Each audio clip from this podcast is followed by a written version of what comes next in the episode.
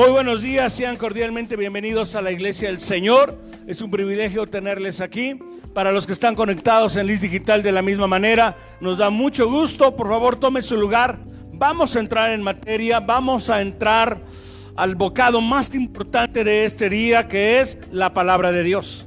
La palabra de Dios es poderosa, es única, la que cambia, la que transforma nuestras vidas, la que hace que nuestra vida sea totalmente diferente. ¿Usted lo puede creer? Estamos arrancando una nueva serie, la cual dice, Jesucristo, sigo creyendo. El anhelo de mi corazón, el deseo de mi corazón, es que usted se prepare para lo que viene. Que usted esté firme, que usted esté listo, lista y que pueda vencer. La información que tenemos en este momento no es nada agradable. Estamos hablando de pandemia, estamos hablando de un rebrote. Tenemos que estar listos. Tenemos que saber pelear la buena batalla de la fe. Para eso Dios nos ha preparado. Queremos que usted pueda avanzar. Yo le animo, compre su serie, acérquese a la librería, vaya con la hermana Rocío. Si usted está en esta transmisión, por favor pídala. Podemos hacer ahí un trabajo para que vía digital la pueda tener. Queremos el día de hoy ir a más. Queremos ir por uno más. ¿Uno más para quién? Para Cristo. Déjeme explicarle muy brevemente de qué estaremos hablando. Ayúdeme hermano, por favor, tome la, la cruz. Este mensaje va a traer algo muy especial y anhelamos en todo nuestro corazón que usted lo pueda recibir. Vamos a mirar la gloria, vamos a palpar la gloria, vamos a tocar la gloria, vamos a envolvernos en la gloria de Jesús. Y esto a través de la cruz. La cruz es el vínculo, es el medio, porque la gloria de Jesús se manifiesta. En el pasado lo hizo, pero hoy está más vigente que en el pasado. Miraremos la justicia, la justicia de Dios. Un Dios justo que hace injusto, que los injustos se vuelven justos a través del justo que murió en la cruz. Parece un trabalenguas. Y palparemos el amor. Todos los que estamos aquí hablamos del amor. Hemos tenido una experiencia en el amor. Y sabemos que ir al diccionario encontramos la definición del amor. Pero el verdadero amor se encuentra en el Calvario, en la cruz. Tome su Biblia y vaya a Primera de Juan capítulo 3 verso 8. Queremos empezar con esto.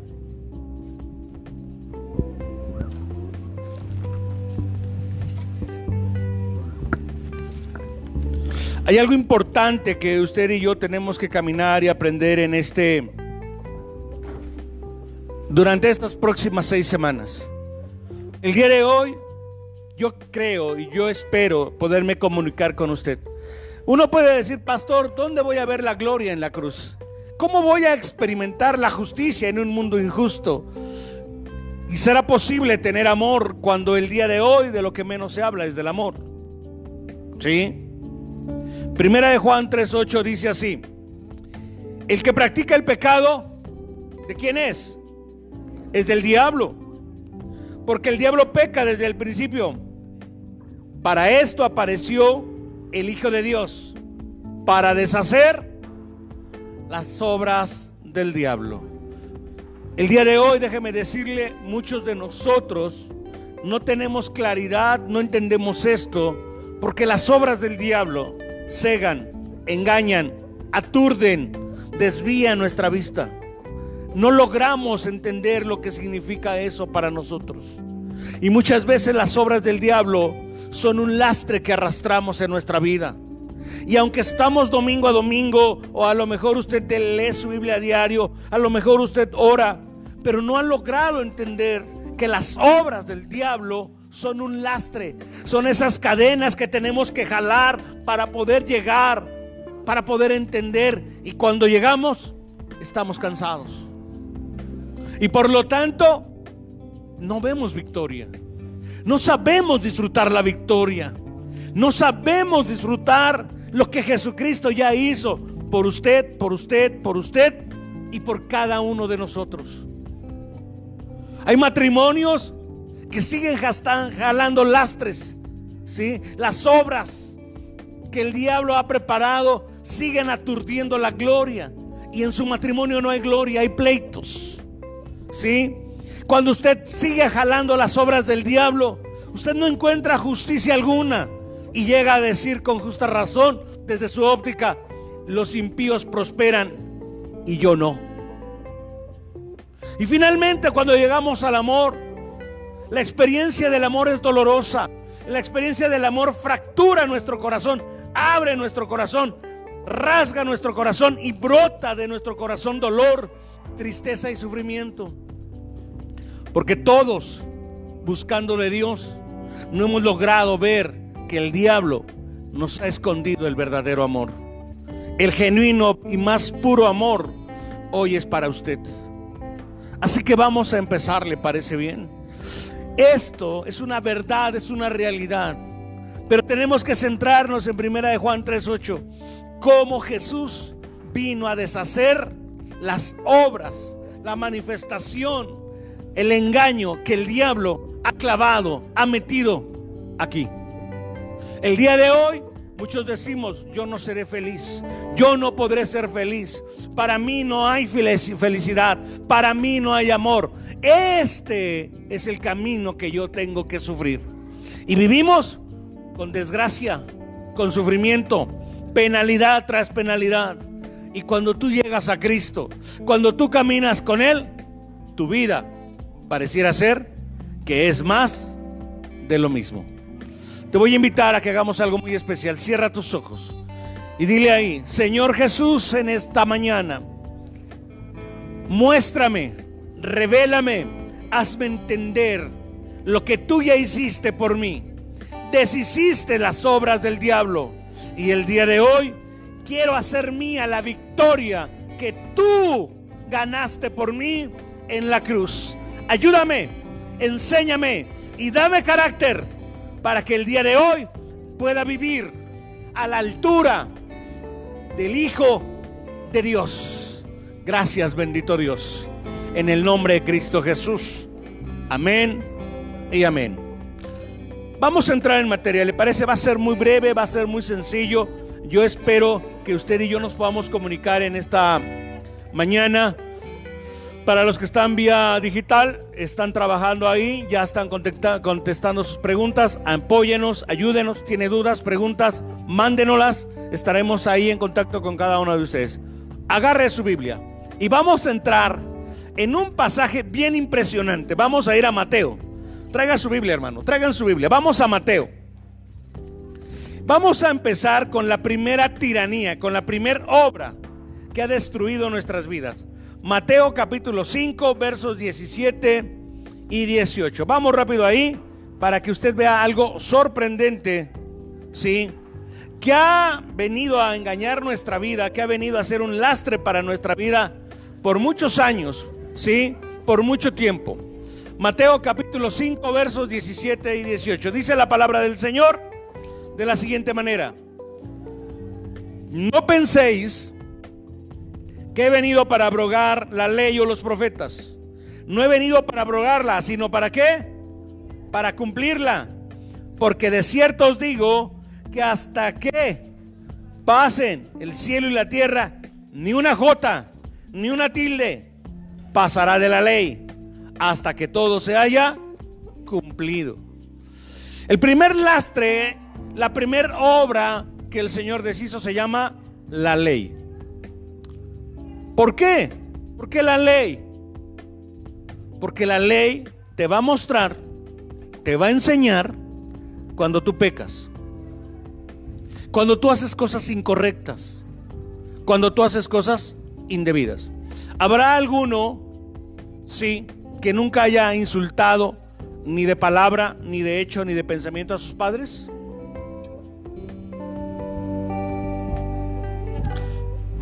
¿Cómo sabes que es pecado? Bueno, porque el quinto mandamiento es muy claro. Dice, honra a tu padre y a tu madre. Si eso no lo dijera, si eso no estuviera, tú podrías agarrar a tu papá y a tu mamá como salero, para allá y para acá. Tú podrías agarrar a tu papá y a tu mamá como tus zapatos, para allá y para acá. Pero la ley dice, honra a tu padre y a tu madre. ¿Para qué? Para que te vaya bien y tengas largura de días. Eso lo dice la ley.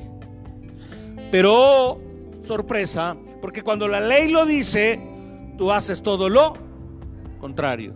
Dile al que tienes a la derecha y a la izquierda, no seas contreras. No seas contreras. ¿Sí? Dile, deja de pecar. Los que están en esa transmisión, dejen de pecar. Músicos, por favor, dejen de pecar. ¿Sí? Dejen de pecar. Amén. ¿Sí? Tenemos que dejar de pecar. Pero la ley dice, ¿sí? Que si yo no honro, ¿qué me corresponde? ¿Qué pasa cuando uno transgrede la ley? Uno se hace merecedor de qué? Dile que tienes a la derecha, te tienen que castigar. Hay un castigo para ti. O sea, no pienses que esto pasa inadvertido. No pienses que esto es un juego. ¿Sí? Hoy lo invité para que vea cómo ese hermano es un gran pecador. Es uno de los mejores pecadores que hay sobre la faz de la tierra. ¿Usted a quién se parece? No, a todos ellos, porque igual somos pecadores. ¿Sí? A mi mamá. Todos somos pecadores, todos hemos transgredido la ley. No hay uno que no haya transgredido la ley. Por lo tanto, la ley viene a ser un cuello de botella. Por lo tanto, la ley me viene a ahorcar. La ley me viene a qué? A confrontar. ¿Cómo puedo yo vencer a la ley? Si finalmente mi vida, mi manera de hacer las cosas, el día de hoy, topo con pared. Escúcheme bien. Número uno, la ley no ha sido abolida. No tiene que pensar, imaginar, soñar que Jesucristo la, la destituyó. Eso no es cierto. Ese es el primer engaño. ¿Sí? Muchas veces ustedes como cristianos, yo como cristiano, pensamos que somos como Superman, ¿sí? Como Iron Man, los más chavos, ¿sí? O como Shasham, ¿sí? ¿Sí saben quién es Shasham? Ah, ya ven. ¿Cómo? Shahan, ¿o qué? Shah ese. Ese. ¿Sí? Que puedo vencer, que las balas no me pegan, no me penetran. Usted y yo, los que somos de mi generación, usted y yo quedémonos con Superman. Acuérdese de Superman. ¿Sí? No se la complique. ¿Vale? Entonces, el día de hoy, muchos de nosotros hacemos a la ley a un lado, diciendo, yo estoy por encima de la ley. No está por encima de la ley. No hay manera de que usted pueda estar por encima porque la ley no ha sido abolida. La ley no ha sido cancelada. Y los diez mandamientos están vigentes el día de hoy en nuestras vidas. Pero lo real es que no se puede cumplir. La verdad es que cada que yo la leo, vengo y me confronto con la ley y me doy de topes porque cuando empiezo a ver cada parte de la ley, viene y toca mi vida, lastima mi vida, hiere mi vida, porque entonces me doy cuenta que no puedo cumplirla. Y como no puedo cumplirla, ¿qué hacemos usted y yo? Por ejemplo, cuando te dicen el primer mandamiento, ¿sí? ¿Cuál es el primer mandamiento?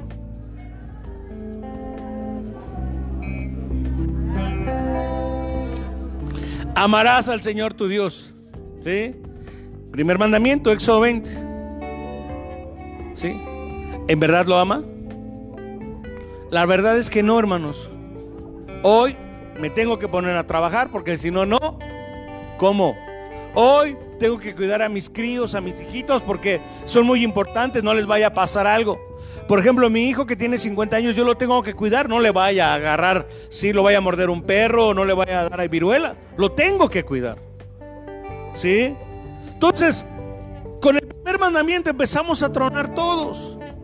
La ley me, muestra que yo por más esfuerzos que haga, no puedo vencer.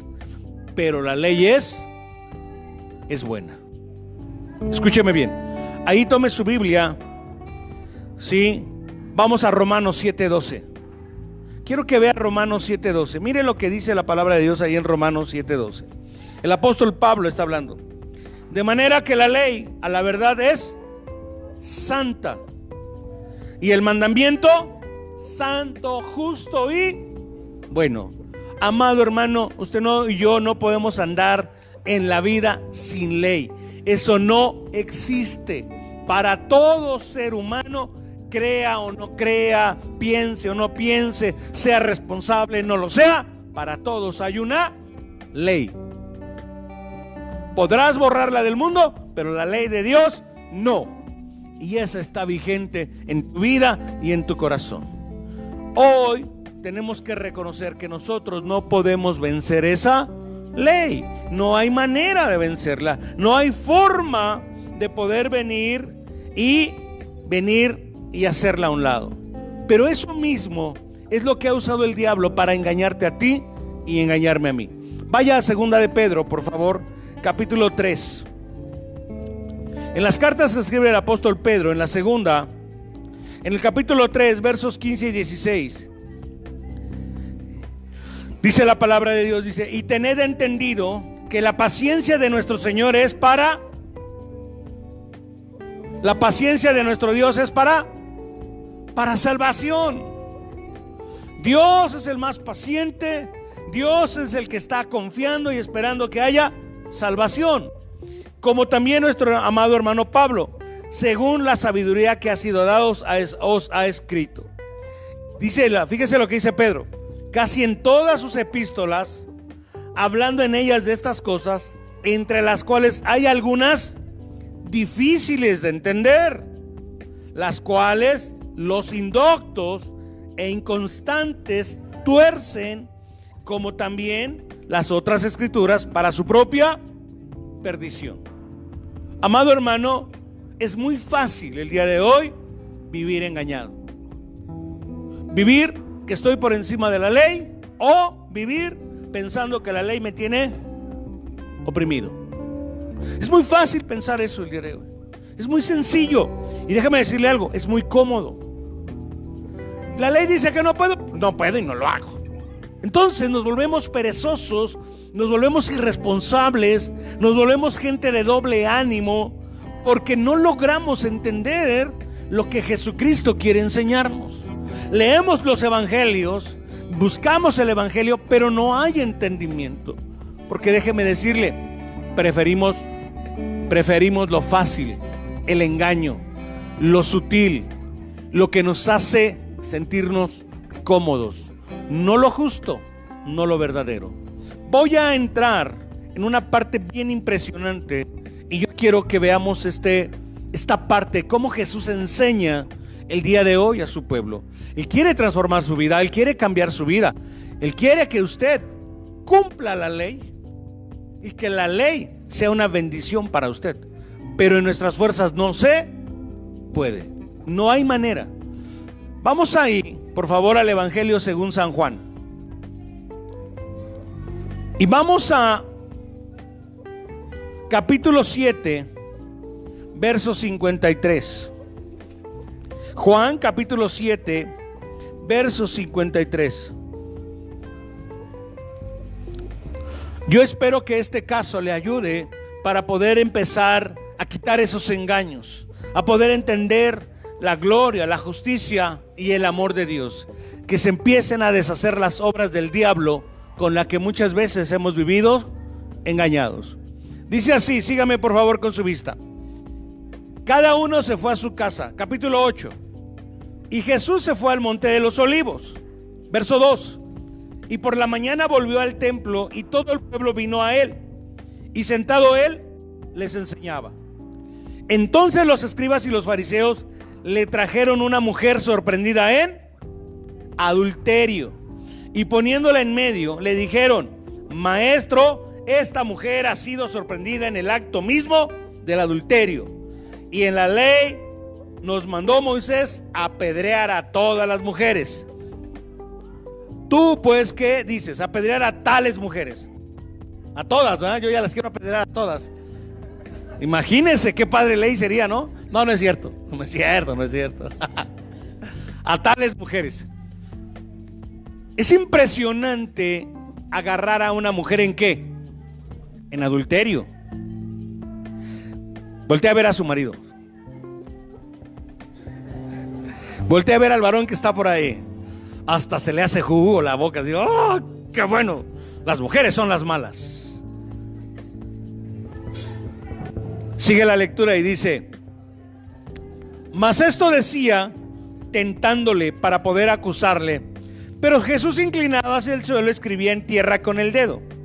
Y como insistieron en preguntarle, se enderezó y les dijo, el que de ustedes esté sin pecado, sea el primero en arrojar la piedra contra él.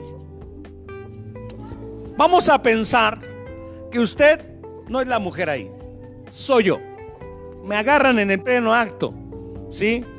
De haberme encuerado por allá en lugares impropios y aquí me agarran y aquí estoy. ¿Quién de ustedes me lanzaría la primera piedra? Mi esposa. ¿Eh? Fíjese lo que dice la ley. ¿Eh? Pongan atención. Porque para estar en adulterio había una mujer, pero también había un hombre. Déjeme decirle algo. El corazón del ser humano es la cosa más fea que existe. Y me estoy refiriendo al de usted, al de usted. ¿Por qué? Porque el corazón humano es traicionero y es perverso. Déjeme decirle, ¿y qué? ¿El Señor ya se había ido? ¿Dónde estaba el Señor? ¿Dónde estaba ese hombre? Pero como fueron los fariseos, como fueron esos hombres, pues a qué le dieron chance, pero a ella, a ella no. La ley, déjeme decirle, es algo triste, es duro, pero cuando usted se pone en ese lugar como estos hombres, usted es la persona más horrible del universo, porque lo está haciendo con ventaja, lo está haciendo con dolo, lo está haciendo con malicia, lo está haciendo con alevosía. Mire, y es muy fácil, cuando usted se pone a criticar, a juzgar, a señalar a su hermano, a esa persona que tiene usted al lado, cuando usted la señala, usted está actuando igual que ellos. La ley es correcta. Lo que estaban diciendo era correcto. La ley así lo establece. Le voy a pedir que lo cheque usted en su Biblia. Ya no lo voy a ir. Pero en Deuteronomio 22, 22 y en Levítico 20, 10, ahí están los versículos que decía que tales, tales hombres, pero no nada más el hombre, ¿eh? que fueran hallados, encontrados en adulterio, tenían que ser qué? apedreados. No quemados, apedreados. No, yo sé que dan ganas de quemarlo, pero no. ¿Sí? Apedreados. ¿Sí? Apedreados. ¿Cómo lo hacían? Era muy fácil. Hacían un hoyo, los aventaban ahí y desde arriba, hermanos, agarrar como si fueran ratas. Y órale, hasta que los matabas. Eso dice la ley. Eso establece la ley. Y era correcto lo que ellos decían, lo que ellos pedían. Pero al otro lo dejaron ir. Y ellos buscaban destruir la vida de la mujer. Cuando usted se levanta a juzgar, usted se levanta en esa autoridad de la ley, no hay ninguna diferencia. Porque déjeme decirle, todos pecamos.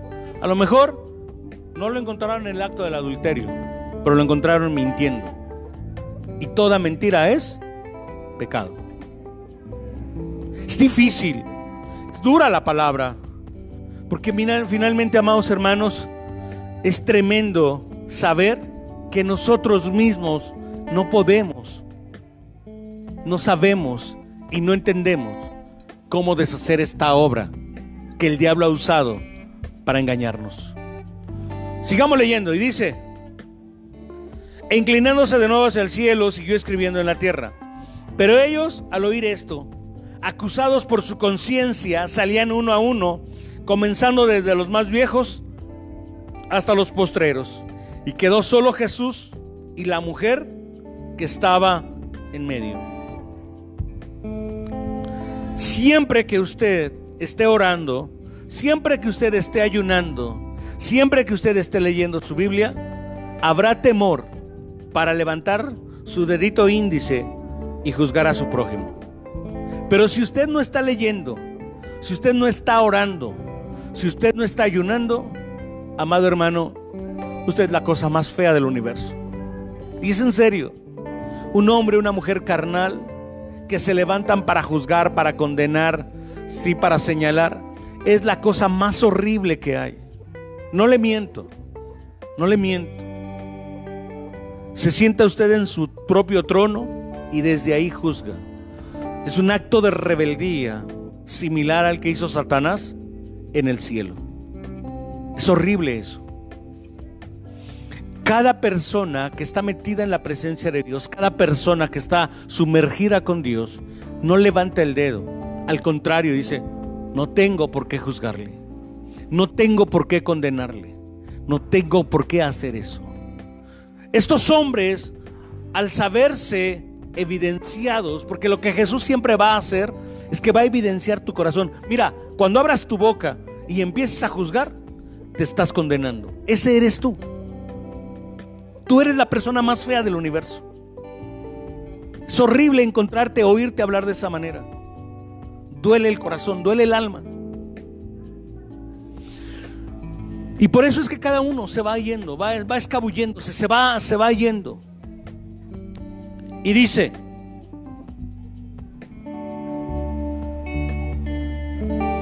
enderezándose Jesús y no viendo a nadie, sino a la mujer, le dijo, mujer, ¿Dónde están los que te acusaban?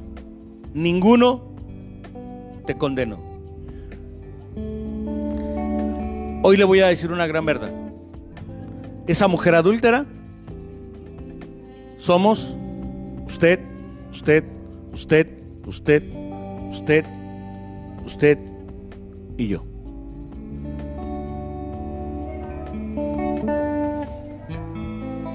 Viene algo sorprendente viene algo imposible de creer, viene algo imposible a veces de entender.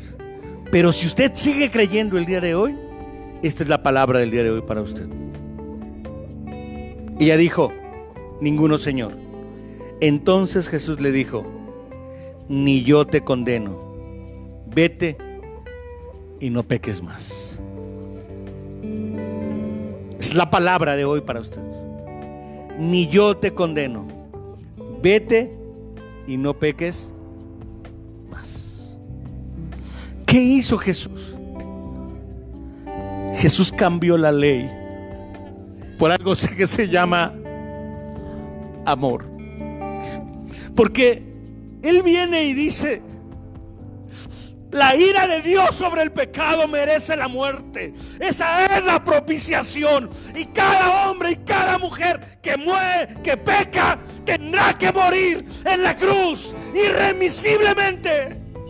Pero si tú puedes creer, pero si tú puedes seguir creyendo en esta mañana, Él dice a ti, yo tomo tu lugar por ese adulterio, por ese pecado, por esa aquí, yo muero por ti.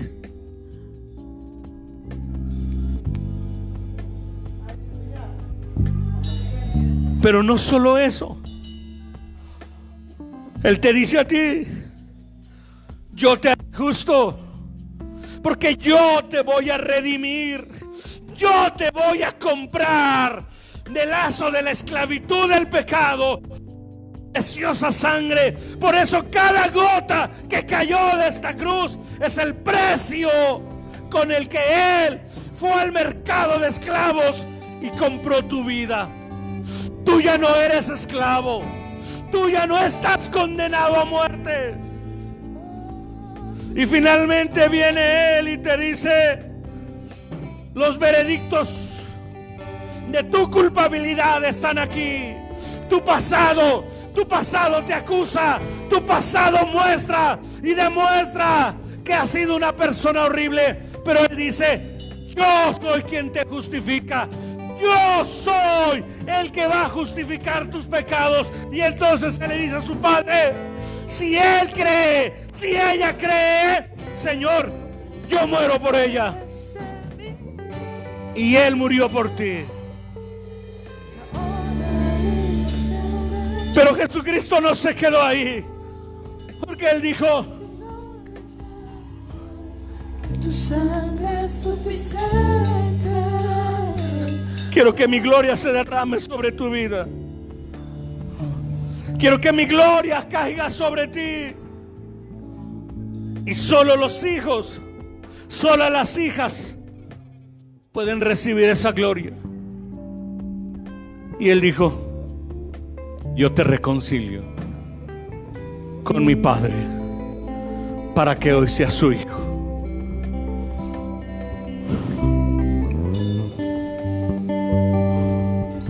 ¿Qué te parece si cierras tus ojos y le dices,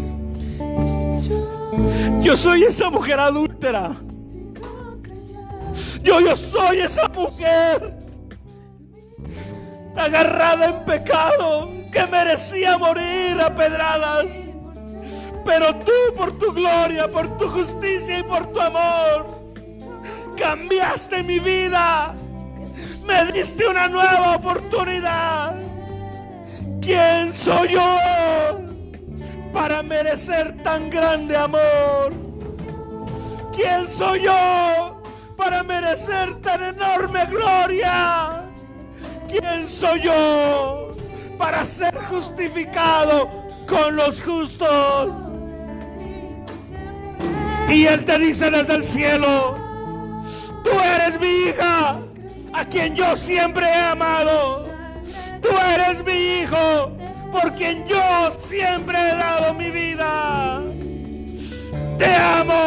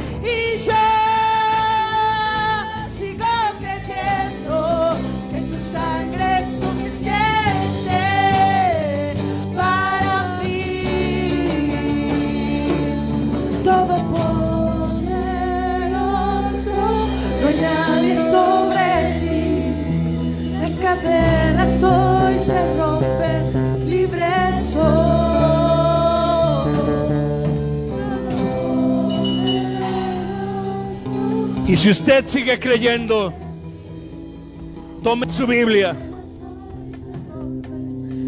Vaya a Romanos capítulo 10 y verso 4. Todopoderoso, no hay nadie sobre En Romanos capítulo 10, verso 4 está la revelación de lo que hoy acabamos de experimentar. El apóstol lo va a declarar de esta manera. Porque el fin de la ley es Cristo. Para justicia a todo aquel que, cree. Porque el fin de la ley es Cristo. Para justicia a todo aquel que cree. Cuando tú crees en Jesús, cuando tú le entregas tu vida a Cristo, cuando tú haces de la cruz tu estilo de vida, tú puedes cumplir la ley. La ley es buena, La ley es santa, la ley es justa, pero necesitas a Jesucristo para cumplirla, para hacer la vida, para hacer la verdad. Necesitas a Jesús. Y si hoy tú crees que necesitas a Jesús y Él puede perdonar tus pecados, yo te voy a invitar a que te pongas de pie y que le digas, aquí estoy Señor, aquí está mi vida, aquí estoy Señor, te necesito. Es el tiempo que busques de Dios. Es el tiempo que creas a Dios. Es el tiempo que te acerques a Dios. Dios te bendiga. Dios colme tu vida de bendiciones. Para eso Él te llamó. Para que hoy se puedan deshacer las obras del diablo en el nombre de Cristo Jesús.